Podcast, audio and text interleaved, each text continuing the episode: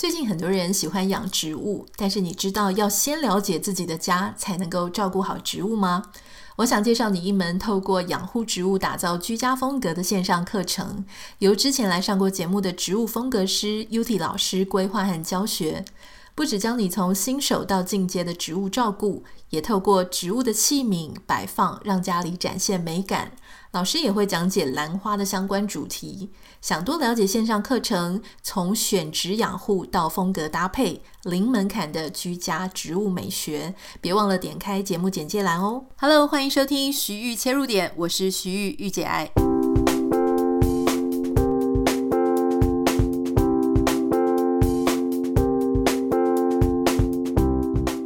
欢迎收听今天的节目。今天台湾时间又来到了礼拜五啊，即将要周末了，相信大家应该都蛮期待，终于又有两天的假期。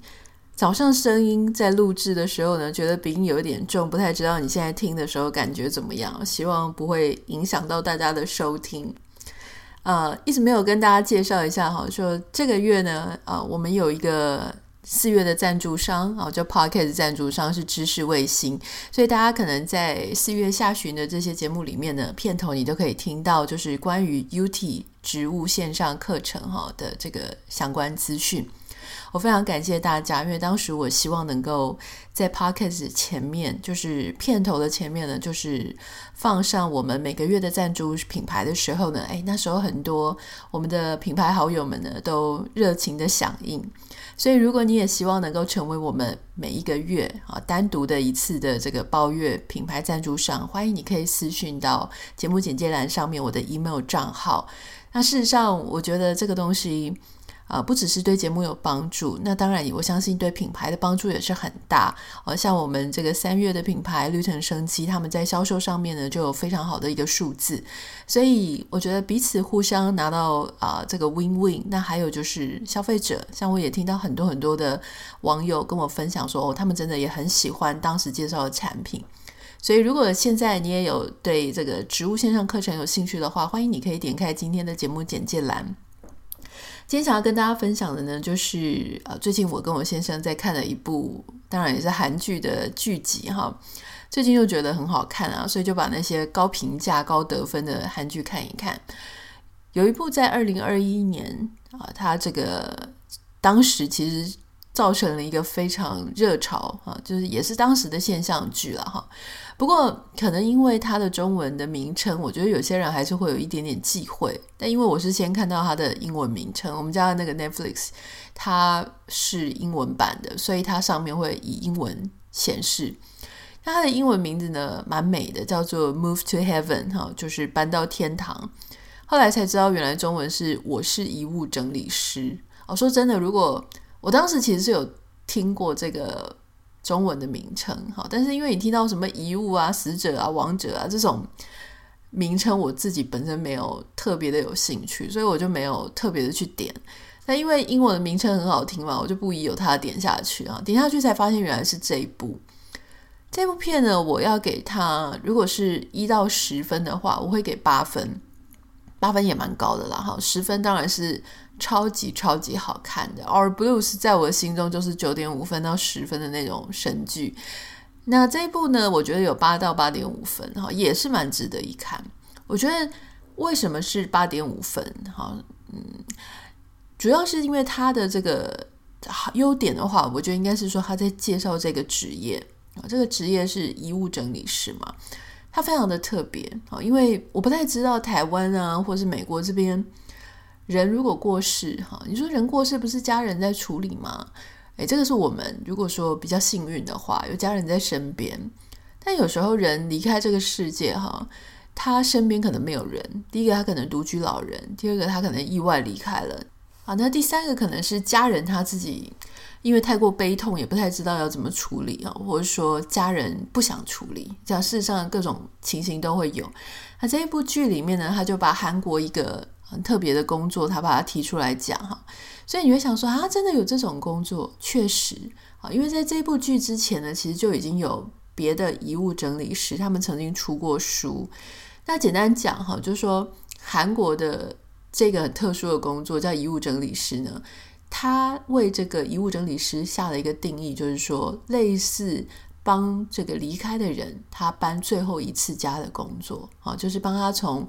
呃简单讲就人间搬到天堂。那实际执行上就是说，他把他的这些所有的呃。痕迹，我们讲痕迹是比较好听，然后就说有些人离开，他离开了很久才被发现嘛，所以这些痕迹全部都清理干净。那包含他的物品啊，他私人的物品、用品这些东西，那把一些值得留下来的啊，装在盒子里面，再交给他的家人。所以也就是说，这个最后我们平常活着的时候是用搬家公司嘛，那等于是他们是帮这个人他搬最后一次家的人。那另外也有另外一位这个遗物整理师，也是韩国人。他提到说，他用一个比喻，呃，你去餐厅吃饭的时候，有时候剩下那些一桌子的残残渣，或者那些啊、杯盘狼藉的样子，不是就是会有服务生去清理，把它清得干干净净，然后完全不留痕迹，又给下一个人用嘛？那他觉得他们的工作就是类似这样，就把你所有的痕迹都清理干净。这个职业哈，为什么它值得拿出来讲？就是说，事实上你会发现这个职业它非常的重要，可是很多人对这个职业却投以异样的眼光哈。你会感觉说，很多国家，特别是亚洲，对死亡来说是一个禁忌，很多人不喜欢去提死亡啊，会觉得很忌讳啊。我好像这个，你知道，人人都总有这么一天，但你就完全不想要听，不想碰，觉得啊，碰了会晦气。所以节目前面也讲，我就是我听到这一类的词汇的时候，我也不一定会很有兴趣想要去看这部片哈。所以如果你可能也跟我有类似的心情的话呢，事实上，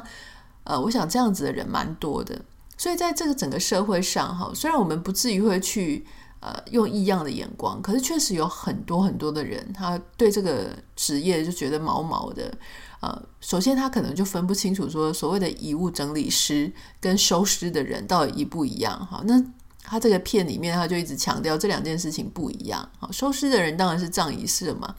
那整理遗物他就是整理那些床单啊、被褥啊，哈，或者说一些有弄脏的话就把它清理。那还有一些用品之类的哈，就说没有 body，可是其他的东西都是他们要处理。那很多人就觉得说。啊、呃，这个职业很不祥，所以他们就 很排斥这些人存在，甚至就是说他们的工作车，如果说你从他的名称，好车子的名称，你看得出来说啊，这是在做这一行的。例如说这个剧里面呢，他们那个公司叫做天堂宜居，然后人家一看就知道你在做哪一行的嘛，哈，虽然不是很清楚，但知道跟死亡有关，所以他们那些很多社区的人就。禁止他们这些车停在显眼的地方，很怕让人家知道说其中有一户啊、呃、离开了啊、影响他们的房价，或是让人家觉得嗯很晦气等等的哈。所以甚至在韩国哈，他们这样的职业没有办法有一个很独立的存在啊，就被归类成一般清扫业。这你说他是清扫吗？他不完全是清扫，它其实也蛮有这个专案管理啊，或是一些其他的技能。因为你要帮人家收所有的东西，要分类说这个是可用的、不可用的，然后交给人家的家人。你说它完全是清扫，其实也不太像哈。可是，嗯，那怎么办呢？就是说没有一个特定的分类。在二零一八年啊，韩国的职业类别的词典啊，是第一次把这个遗物整理师呢。啊，归进去，然后给他一个介绍，就说这个职务到底是怎么样的一个内容哈。不过，就算是这样，遗物整理师他仍然就被列到说是所谓的配管清洗员或防疫员的这种子分类的里面，他就很奇怪啊。那像他们这个韩国有一位遗物整理师就开玩笑就说，你如果真的照那个词典上面的分类哈，你去找那些防疫员、清洁员，比方说像那种。洗水管的清洁员啊，或是那种居家除虫的来做这件事情哦，我觉得大家也会觉得很奇怪吧？所以它不完全一样，可是被分类成那样，大家也是很无奈啦，啼笑皆非。好，这个是这个产业在那边的现状，我不太知道台湾是不是有这样的相关的工作，如果有的话，欢迎你可以跟我分享哈。嗯，我我觉得当然从这部剧里面呢。呃看到很多很多的故事，跟他们这个产业会遇到难题，还有人生，呃，面对这些事情的时候，每个人反应不太一样。那为什么他是八点五分？我刚刚没讲完啊，就说虽然他在分析这个职业很有趣，可是我觉得这一部剧呢，相对来说，嗯、呃，它是剧情线稍微比较简单一点啊，它有点类似禹英禑，就是《非常律师禹英啊禹英禑》那一部剧，就是属于那种一集一集一集就会有一个事件啊，当然它有主要的主角主轴去贯穿全部，可是它并没有真的很。深入的，就是那种说啊，你觉得很很困难去解决的事情啊，并没有，所以它算是虽然是讲这个职业，但它调性还是很轻松的哈，很日常的。所以如果你不喜欢太累的，再看一部剧，其实这一部是可以的。好，那它剧情我不知道为什么，我我很容易猜出它剧情的走向，可能我跟那个编剧的逻辑比较像。那我现在就觉得说啊，我怎么这一部这么厉害，很容易猜到。我觉得有时候你跟编剧有时候啊、如果调频啊，或者那个频率比较像，思考逻辑比较像的话，好像就很容易猜到。所以对我来讲，我觉得这部剧的剧情很容易猜。可是对他来讲，他觉得还好哈。那回到在讲这个整理遗物的事情，我觉得他就让我多想了一些事哈，就说其实呃，我我一直都不是很会去使用一个离开的。亲友他们留下来的用品，就是所谓的遗物的人啊。我自己，我坦白讲，就说我自己心里会有一点怪怪的、毛毛的。然后我就会觉得说，就算有东西留下来还没有丢掉，那就是放在旁边使用。我不知道你是怎么样的哈，因为每个人不太一样。但是我也有朋友哈，他们会把自己的兄弟姐妹如果离开了，他们会把他们的衣服留下来继续穿。好那这个继续穿，不是说我以前会觉得他单纯舍不得丢掉一个好的东西，但我后来发现说，他们留下来是因为他们穿上这个衣服的时候，会感觉这个人仍然在他们的生活当中。好，所以有些人是留下衣服，有些人留下包包，有些人留下墨镜，有些人留下对方的一些啊只字片语或是什么等等的。我不知道你遇到这个事情的时候，你是会留下来继续使用，还是留下来不使用，还是什么都不留下来？因为我觉得可能每个人不太一样，欢迎你可以跟我分享哦。那当然，我相信越亲近的人留下来的东西，我们越不会觉得怪怪的嘛。好，如果他只是一个远亲，或是你的呃姻亲，或是你的一些没真的那么熟的朋友，可能你就会觉得呃比较会比较介意一些。可是换个角度想哈，我们每一个人又岂不是这些离开的人所留下来的遗物吗？啊，当当然我们是人，但你说留下来的东西，如果泛指所有的一切的话，我们这个世界上所有的，包含你跟我，我们都是他们留下来的所谓的遗物嘛？那你从这样子的范畴来看呢，感觉又好像，嗯，那就好像没有那么。毛毛的那么奇怪，因为我们毕竟还是很如常的、照常的在过我们自己的生活嘛，哈。他们可能就是有点类似像一辆捷运，他们就先下车了，但是留在上面的人，呃，我们继续过我们的生活。那其实所有的一切都没有改变，啊，这改改变只是改变在他已经先下车了，然后他可能有东西遗落在列车上。那有些人可能会拿起来使用，有些人不会，大概就是这个样子啊。那这个遗物整理师呢，他怎么样发展出一个剧情？那当然，他就是挖掘到像这一类的整理师，他会看到什么事情？除了我们刚刚讲的，就是说有些人是好好的离开，有些人是啊好久才被发现的，看起来状况很惨哈。但事实上呢，他们会透过这一些人留下来的物品啊，发现有一些事情是他们人生。还没有说完的故事，例如说哈，有一些人他的愿望还没有达成，比方说，呃，剧情里面呢就有一个孩子啊，他从其他的国家，他小时候是孤儿，送到国外，那他一直很想要回到当地见到他的生母一面，可是他生母不愿意见他啊，也不愿意透露个资，所以这个孩子他到离开这个世界，他后来意外意外过世，就是生病。那他过世之前一直都没有看到他的生母，而且这个遗物管理师、遗物整理师呢，他就在他的遗物当中发现了这件事情，然后去帮他找到他的生母。那有一些人他是，比方说，我印象很深刻，就是这部剧里面有一个妈妈，她很希望能够帮儿子做一套西装啊，可是。这个儿子就，我觉得可能像大多数人哦，就说妈妈过世了，他们最在意的事情是妈妈有没有把钱留下来，啊，钱留了多少？有没有这个遗物整理师？你有没有偷我的钱啊？哦，如果妈妈留下来的钱，你会不会偷拿啊？然后就会讲说啊，有没有找到全部的钱？好像所有在意的事情，妈妈留下来的东西呢，只在意钱啊、土地啊这种财务上的东西，但事实上，他妈妈的心意是可以。为儿子做一套西装，看儿子帅帅的在这个社会上立足的样子啊！我觉得这个其实是蛮冲击的，因为其实当我们想到要亲人离开的时候，你真的很现实的就会想说他没有留下什么东西啊。如果他留下债务，要赶快抛弃继承嘛。他如果留下一些是值钱的，哈，房子、车子啊。这些东西你就不会毛毛的嘛？有人说妈妈留下房子，你觉得毛毛的吗？没有。可妈妈留下其他东西，你就觉得啊无用，赶快把它清掉，这不是很奇怪嘛？哈，所以他就去点出这样子，很多人呃日常生活中常发生，可是其实逻辑上自相矛盾，而且点出这样子的一个一面，所以我觉得他其实还是蛮好看的。如果说你够。纤细，而且你可以愿意去反思一些我们自己一些没有讲出来的心态哈，或者说我们没有呃很多人都这样子想，可是你没有遇到这些事情就没有去想到嘛哈。那有一些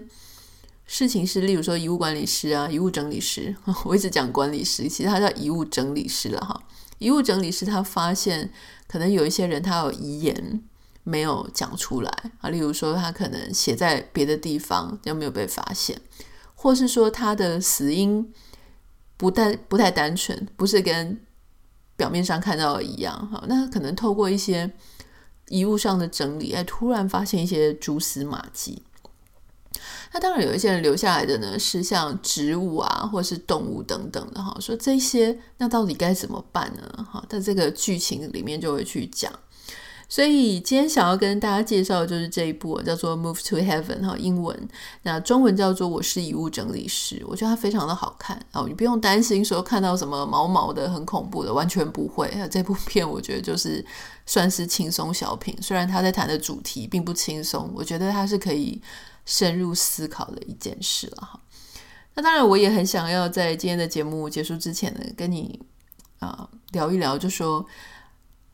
如果是你，好遇到假设是家人，好，或是你很要好的朋友，或是甚至是男朋友、女朋友、另外一半，他们离开之后，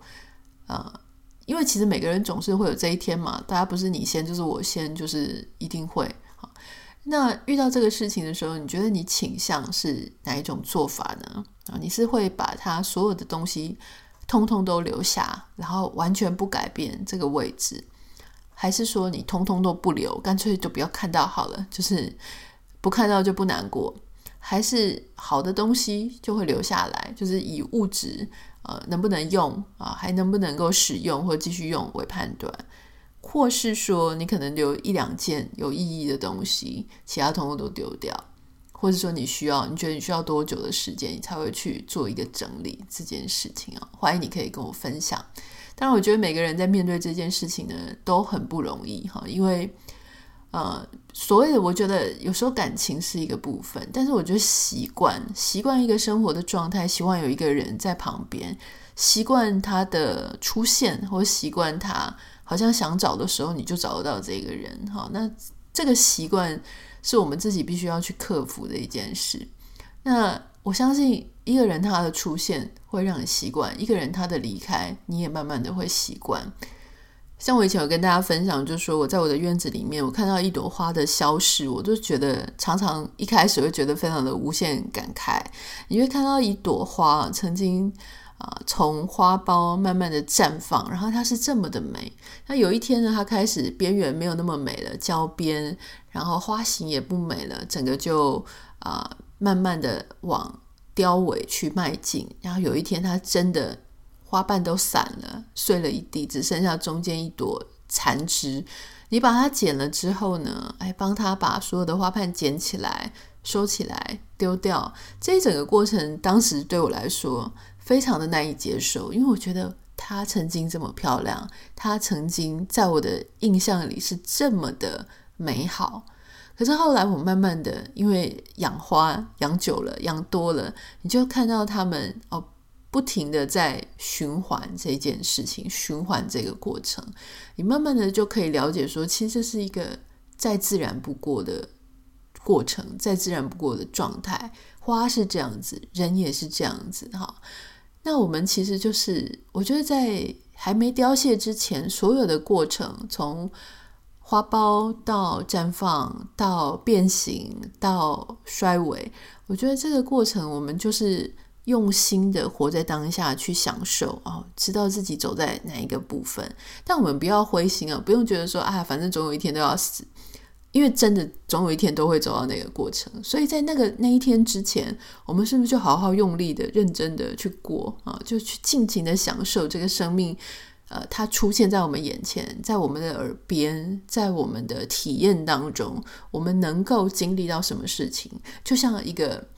All you can eat 就是像一个吃到饱的，或者像一个一票玩到底的，你就好好的、好好的去享受这整个过程。过程里面有快乐、有悲伤、有难过、有愤怒，你就去体验这种情绪上带给你的一些学习。我觉得这都是很好的。那总有一天要凋萎的时候，啊，希望有一个人他能够帮我们好好的把花瓣捡起来，好好的让我们啊离开，move to heaven，就是搬到天堂去。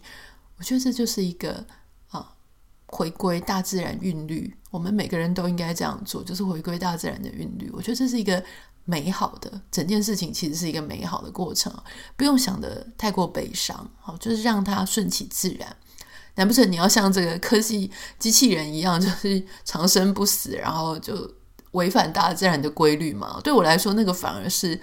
呃很恐怖的一件事情了，哈。